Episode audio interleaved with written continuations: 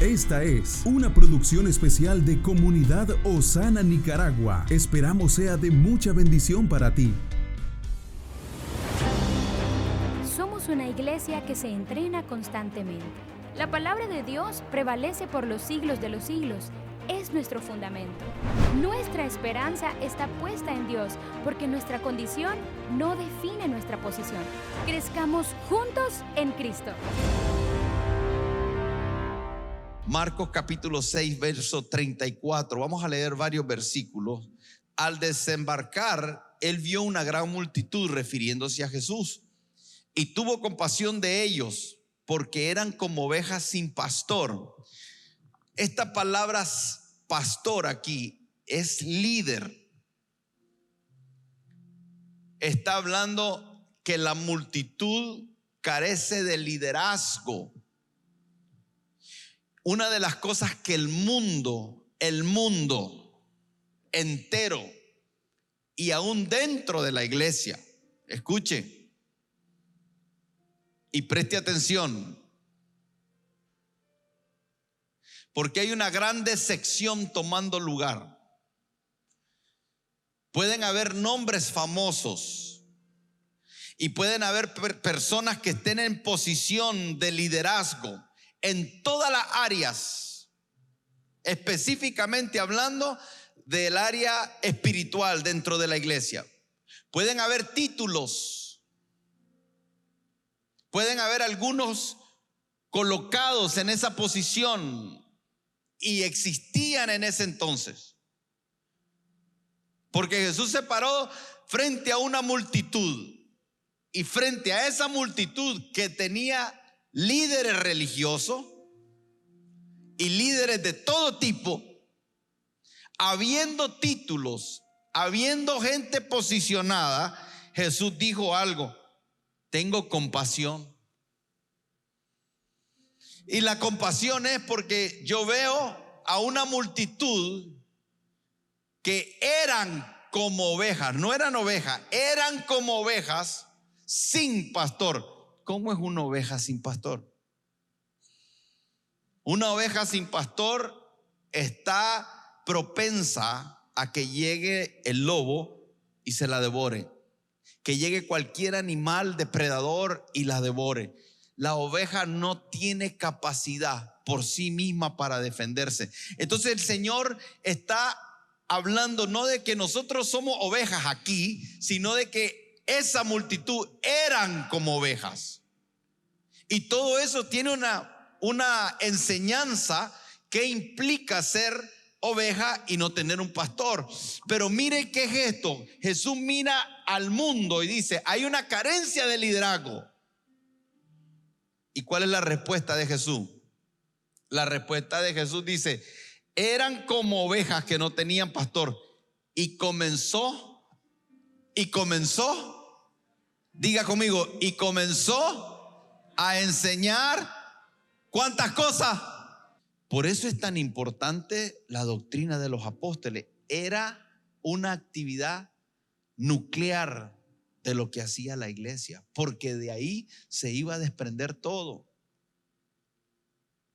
Y Jesús dice que aquellos que no son enseñados están en un estado como una oveja que no tiene pastor. Porque la enseñanza es cobertura, la enseñanza es oportunidad, la enseñanza son principios, la enseñanza te permite ver resultados hacia adelante, la enseñanza te da cosas y principios predecibles, universales, aplicables a diferentes situaciones. alguien que sabe y conoce está posicionado en un lugar seguro. Por eso es que la escritura dice, mi pueblo perece. ¿Por qué perece?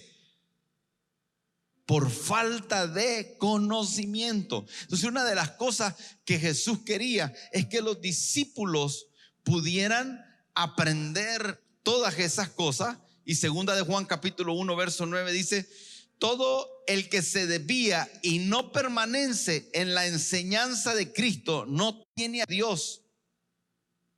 Qué interesante. Todo el que se desvía y no permanece en la enseñanza de Cristo, no tiene a Dios. Esto es muy fuerte. El que permanece en la enseñanza tiene tanto al Padre como al Hijo. Por eso es que en Mateo 28, 19, la gran comisión y vayan, hagan discípulos a todas las naciones, bautizándole en el nombre del Padre y del Hijo y del Espíritu Santo, enseñándoles. Diga conmigo, enseñándoles que guarden no solo que aprendan todas las cosas que os he mandado. No, es suficiente oír. Y Hechos 17, 11 dice, y estos eran más nobles que los que estaban en Tesalónica, pues recibieron la palabra con solicitud. Diga conmigo, hay que recibir la palabra con solicitud. ¿Cómo recibimos la palabra? Aquí dice que con solicitud pero a la misma vez escudriñando cada día las escrituras para ver si son así. Mire qué lindo esto, porque necesitamos tener un corazón abierto para recibir la palabra, pero a la misma vez una responsabilidad para escudriñarla que sea así. No es solo recibir, no solo es tener una buena actitud del corazón, sino que tenemos que cerciorarnos que lo que estamos recibiendo es de esa manera. Y a mí me gusta esto porque no queda en que solo sea una responsabilidad del predicador, sino que también es una, una, una responsabilidad suya. Usted tiene la responsabilidad de posicionarse una mañana como hoy, ahí en ese lugar, escuchando lo que se está enseñando con solicitud. Ah, háblame, Señor, muéstrame, Señor, déjame ver, Señor. Úsalo, Señor, que diga algo que me edifique, Señor. Y yo estoy receptivo y estoy atento a lo que se suelta. Pero después, por otro lado, tengo que escudriñar y verificar que lo que se está diciendo es así. Eso no es rebeldía. Se puede hacer desde un corazón rebelde. Hay personas que cuestionan desde un corazón de rebeldía, pero los que son nobles de corazón escudriñan las escrituras para ver si las cosas son así. Parece lo mismo, pero no es lo mismo. Entonces usted puede identificar a alguien que es rebelde de corazón, cuestionador de corazón, sabio en su propia opinión, usted puede identificarlo. Usted le presta atención y lo escucha hablar y, se, y lo va a identificar. Pero otra cosa es aquel que escudriña las escrituras. Él tiene un corazón de que quiere aprender. Él quiere, tiene un corazón que quiere conocer más a Dios. Entonces esto es una dinámica importante en la iglesia. Usted no puede conformarse solamente a escucharme a mí. No queremos personas aquí que simplemente caen en una actitud de, de, decir amén porque Él lo dijo.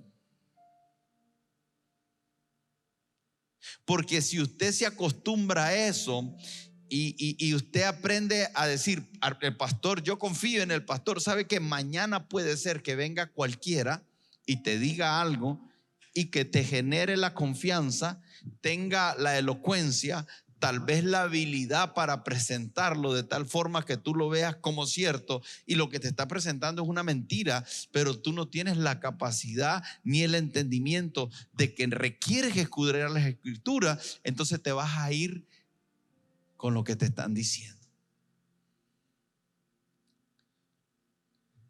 La iglesia o ha sido muy ingenua y confiada o ha sido rebelde y cuestiona todo. Pero hay una exactitud, la exactitud no la da este versículo, la exactitud es, tengo solicitud en el corazón, pero escudriño para verificar que las cosas sean así. Amén. La verdad que no es tan complicado, nosotros complicamos las cosas. A veces nosotros complicamos las cosas. Creamos conflicto donde no lo hay. Levantamos pensamientos y, y percepciones desde un lugar donde el corazón es el verdadero problema. Primera de Timoteo capítulo 4 verso 11 dice Pablo a Timoteo, esto manda y enseña. Diga conmigo, mandar y enseñar. Hay cosas que no son opcionales, son mandatos. Mire, cada vez que se expone la escritura aquí, no es esto lo hago o esto no lo hago. No, no, no. Esto manda y enseña, le dice debería de nosotros, cada vez que nosotros escuchamos una enseñanza de las escrituras, deberíamos de tomarlo como un mandato y saber por lo menos que si lo rechazamos y no lo hacemos, estamos en rebeldía. ¿En rebeldía contra quién? En rebeldía contra las escrituras. El problema es que todavía muchas personas se sientan en una iglesia y creen que se trata de lo que un hombre está diciendo. No hemos logrado ni siquiera superar eso. La iglesia no, no ha logrado superar ni siquiera el saber separar al hombre de las escrituras.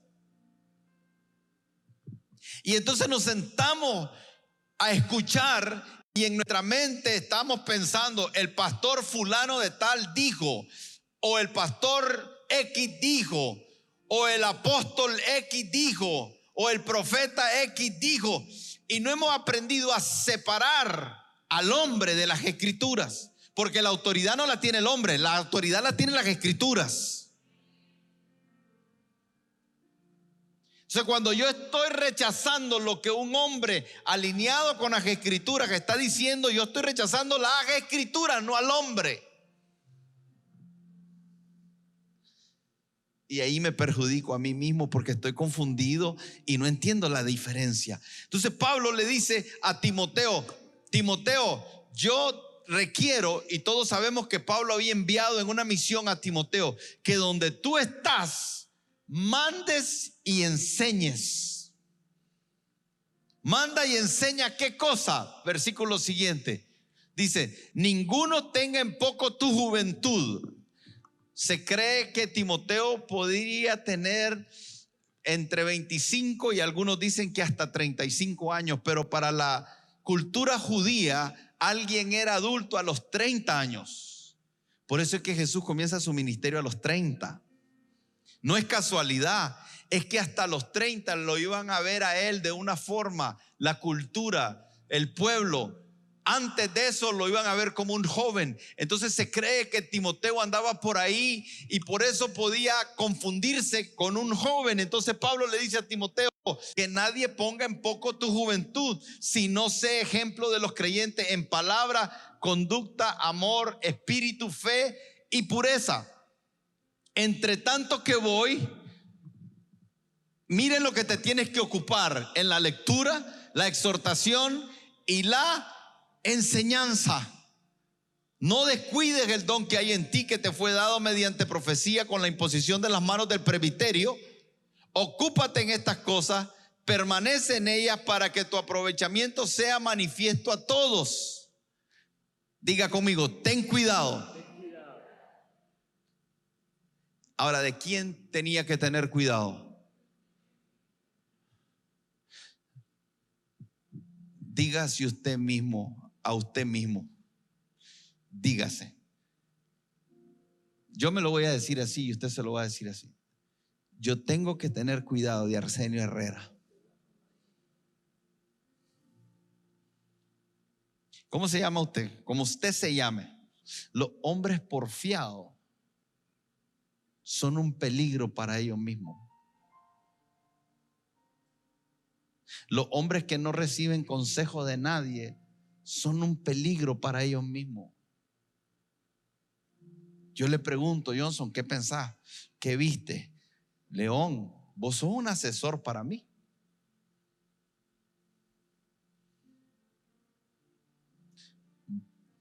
¿Qué te he pedido? No hubo un tiempo que te dije, yo necesito que vengas a mi oficina, me regales una hora y me hablé. Quiero oírte, quiero oír qué estás viendo, quiero oír qué, qué, sentís, qué, qué ves. Y, y, me he sentado con ustedes. Hace como un mes me senté con ustedes. Supuestamente nos íbamos a tomar un café y, y se volvió almuerzo, cena y casi vigilia. Tuvimos como cinco horas. ¿Y de qué estuvimos hablando? Te estuve escuchando tu consejo. Por eso la gente se equivoca, no, no todo lo que usted ve es como es.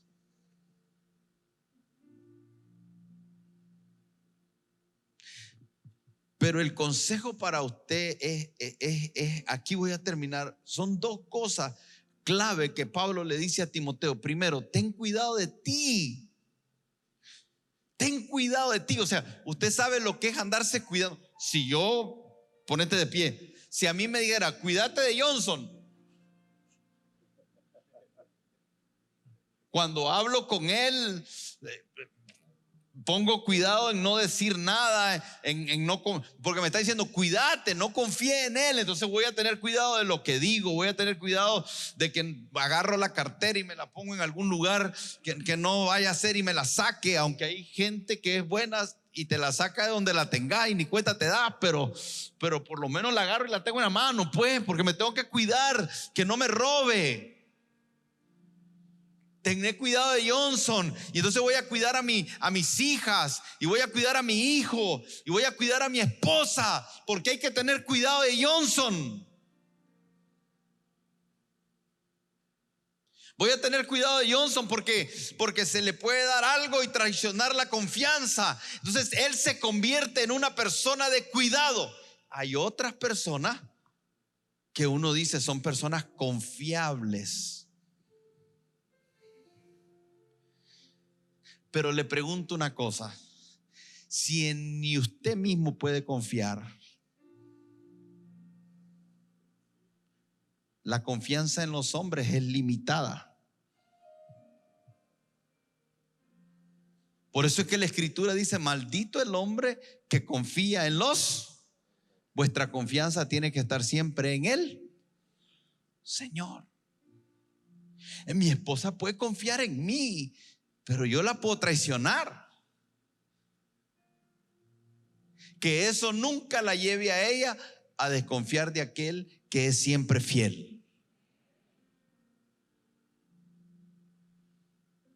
O sea, mi esposa no puede estar ciega así. Si ella dice, mi esposo es tan confiable que yo no me ayuda, ella tiene que cuidar un grado, no de serlo enfermizo, pero ella tiene que ayudarme a cuidarme.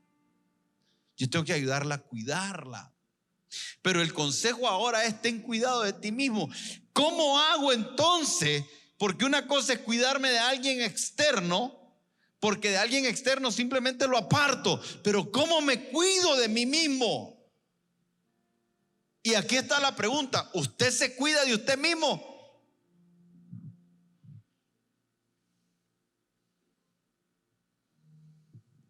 Pastor, nos está sembrando una duda acerca de nosotros mismos. Te estoy sembrando una duda acerca de que no creas que tú te la sabes toda.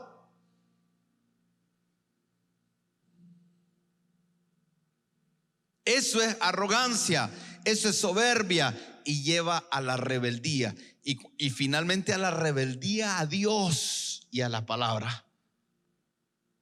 Porque hay algunos que por confiar en ellos mismos tomaron la palabra y la ajustaron a su conveniencia y se convencieron a sí mismos de que están bien porque ellos interpretaron las escrituras de una manera equivocada y justifican malas acciones. Y cuando alguien quiere enseñar lo contrario, no hay solicitud en el corazón, no están dispuestos a escudriñar la escritura porque tienen un concepto y una autoconfianza en ellos mismos muy alta. Y Pablo le está diciendo a Timoteo, Timoteo, yo quiero que tengas cuidado de esto, que no caigas en esto. Y Pablo habla desde una ancianidad porque él había visto a hombres que comenzaron bien, pero se desviaron de la fe y se desviaron de la fe a través de enseñanzas falsas y se convirtieron en falsos maestros. Y esos falsos maestros provocaron que no solo ellos se perdieran, sino que se perdieran los que a ellos lo escuchaban también. Entonces este era un asunto serio. Y algunos de ustedes tienen que ver que en estas enseñanzas que estamos dando, tal vez usted no mira la practicidad para un asunto, pero te digo algo, si aprovechas lo que hemos estado hablando una y otra vez y vamos a seguir hablando acerca de la importancia de una sana doctrina, de aprender cómo interpretar la escritura, esto será la plataforma de salud para tu casa para tu familia y para lo que viene por delante, porque lo que viene por delante es lo que conocemos como la gran apostasía.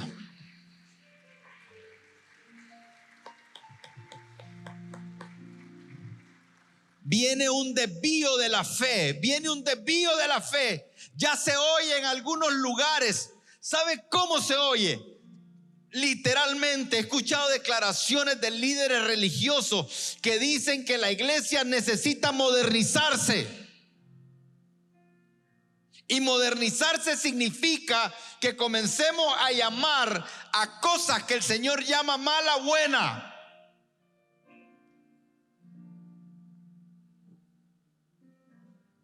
Y la apostasía va a ser una desviación pero una desviación cuantiosa, numerosa de creyentes.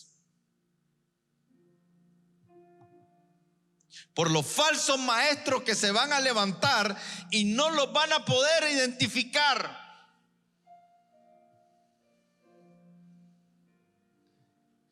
Y créame que para mí hablar de esto siento como un dedo que constantemente me está diciendo, ¿y vos quién sos para hablar de eso? ¿Sos un doctor? ¿Sos quién sos? ¿Cuáles son tus credenciales? ¿Qué te acredita a ti para expresarte de esa manera y hacerlo ver como que tú eres el que tiene la verdad? Yo siento la acusación de eso.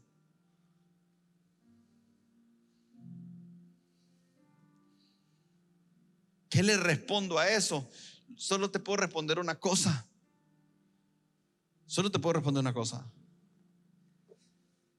Que una evidencia indiscutible de un falso maestro son los frutos desordenados en su vida.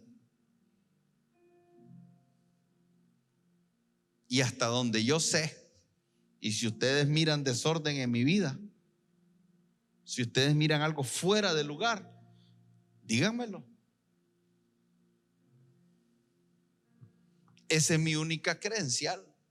Por su fruto los conoceréis. Y necesitamos aprender a ver los frutos. Por eso necesitamos pesar los espíritus. Entonces le dice Pablo, ten cuidado de ti mismo. Diga conmigo, tengo que tener cuidado. ¿Sabe qué significa cuidado? Acciones y actitudes que usamos de manera consciente para contribuir al mantenimiento y el bienestar general, a la salud de nosotros. Eso significa la palabra cuidado. Acciones y actitudes que utilizamos para contribuir de manera consciente al mantenimiento de nuestro bienestar general y salud personal. Por eso cuando habla de sana doctrina, la sana doctrina es una enseñanza saludable. Sana doctrina es recibir una enseñanza que produce salud Salud para tu vida espiritual, salud para tu matrimonio, salud para tus hijos, salud para tus finanzas, salud para las relaciones, salud para hacer la obra del ministerio. Siempre Dios esperó que todo lo que nosotros hiciésemos fuera desde un lugar saludable. Y el lugar saludable comienza con una enseñanza saludable. Lo mejor que le puede dar esta iglesia a usted es una enseñanza saludable. Dígame amén, por favor. Lo mejor que yo te puedo dar, lo mejor, no es un abrazo, aunque debería. Lo mejor que te puedo dar no es una visita a tu casa o una visita tuya a la mía. Lo mejor que te puedo dar no es ir a jugar fútbol o ir a jugar basquetbol o ir a jugar ping-pong o ir a jugar tenis o ir a jugar, andar en bicicleta o natación o lo que usted quiera. No es ir a un restaurante a comer y que usted pague, aunque es bueno.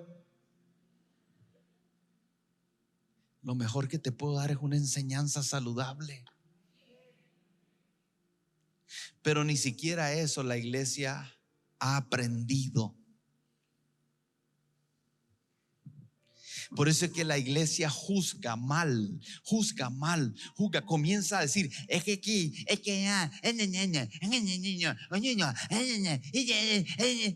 lo mejor que te puede dar nuestra comunidad es una enseñanza saludable.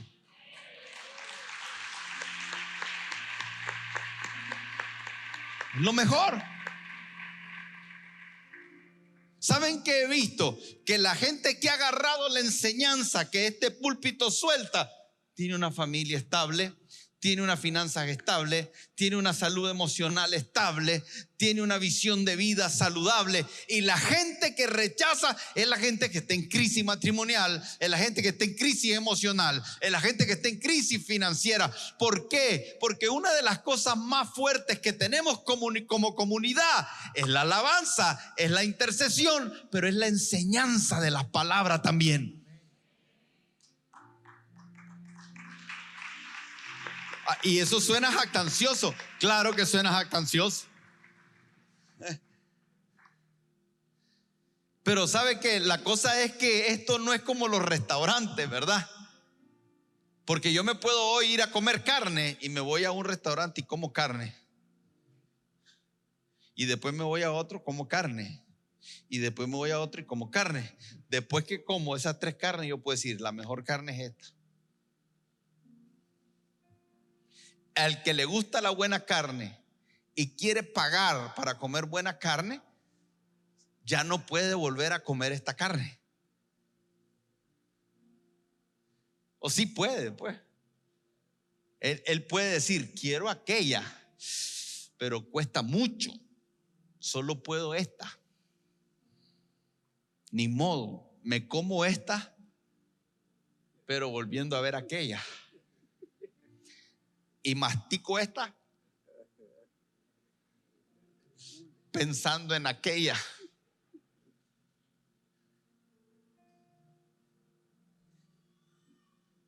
Porque algunos tienen el dinero pero no quieren pagar el precio.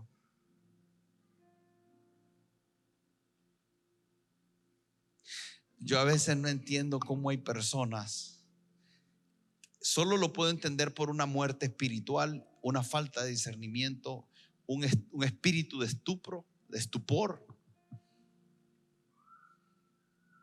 Estupor. Lo corregí.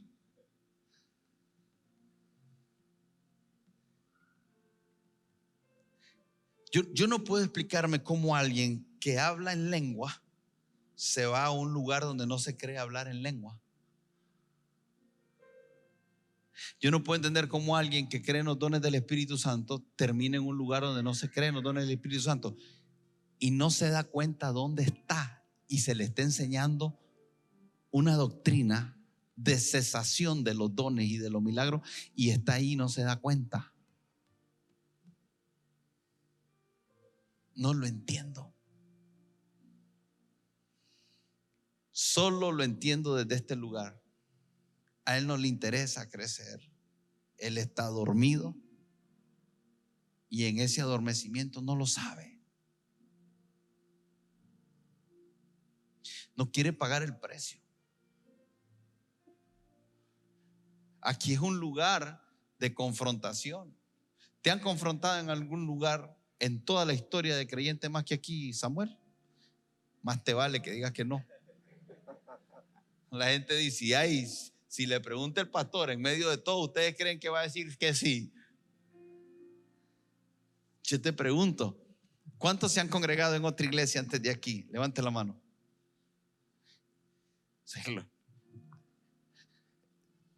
Te han garroteado como aquí.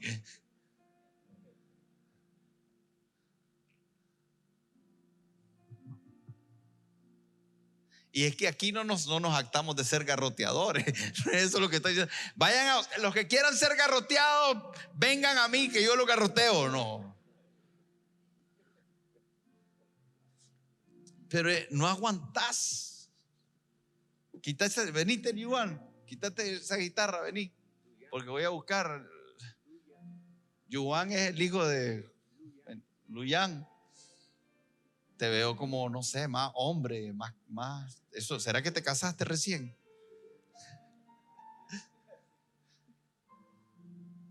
Ven para allá. Si este es el estándar,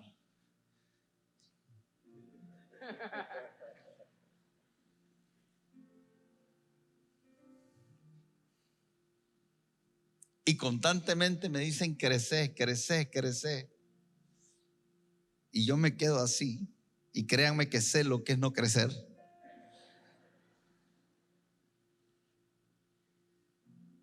Tengo dos opciones. O me esfuerzo por crecer, o me retiro. O me quedo enano. ¿Y por qué te reís cuando digo enano? ¿Y por qué me miras hacia abajo como con menosprecio?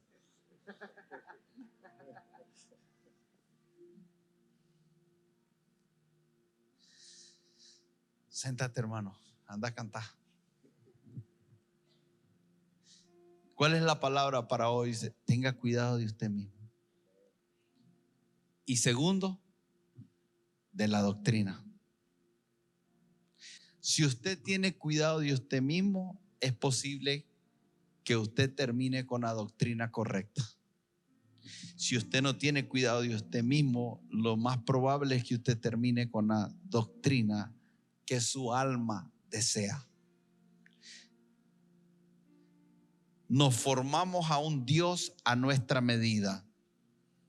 Cuando usted quiera encontrar en las escrituras el Dios a su medida, usted va a encontrar un versículo que se lo respalde, pero no el pensamiento coherente de Dios mostrado desde el principio hasta el fin.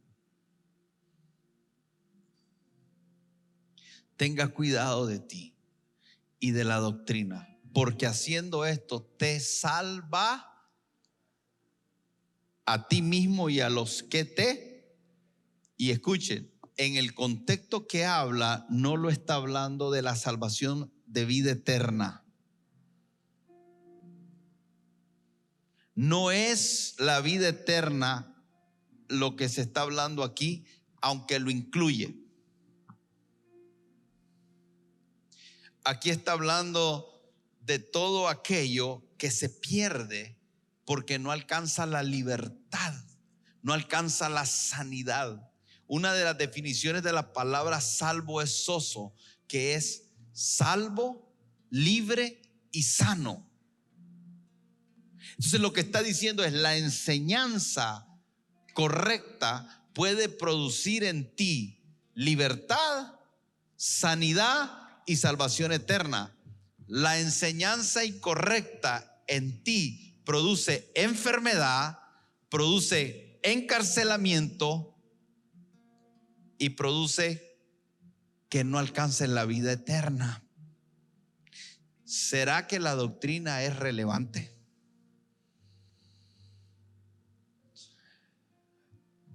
Pero no una doctrina religiosa, legalista y no estoy hablando de solo la doctrina de, de la salvación por gracia, de la infalibilidad de las escrituras, de la Trinidad. Esas son doctrinas y son buenas, claro, son fundamentales.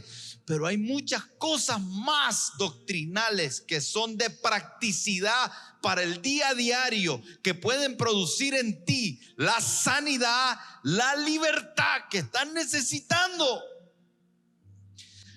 Todo lo que estés enfrentando que está enfermo en tu casa, la respuesta es doctrina.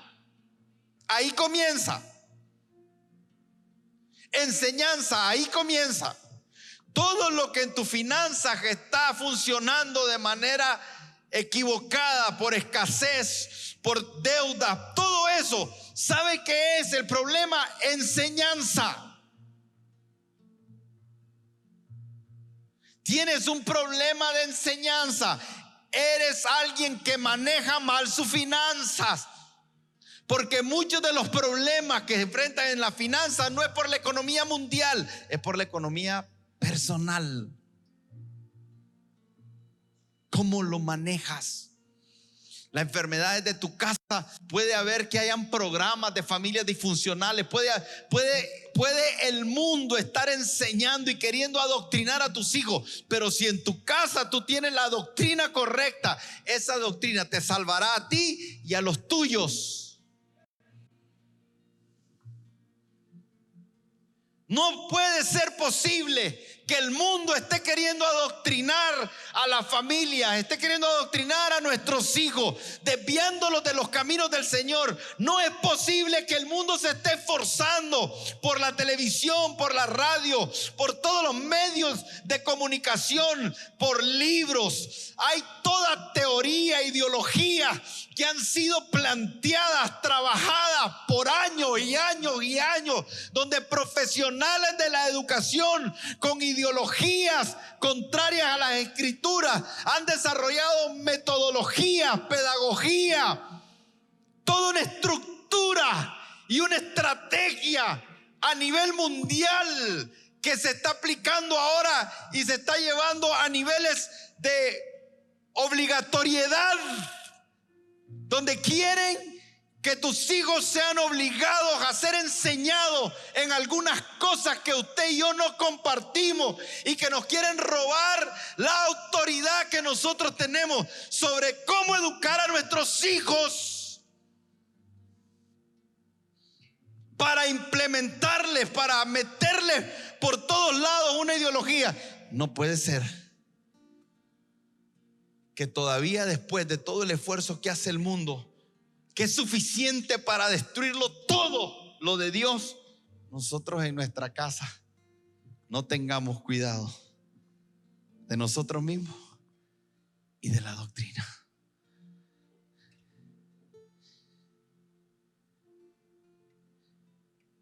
¿De qué lado estamos?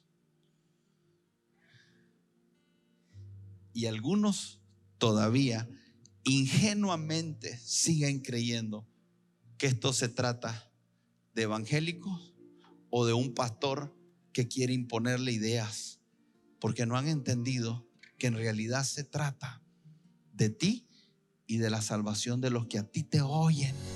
Comparte este podcast para que muchos sean bendecidos. Esta es una producción especial de Comunidad Osana, de Nicaragua a las Naciones.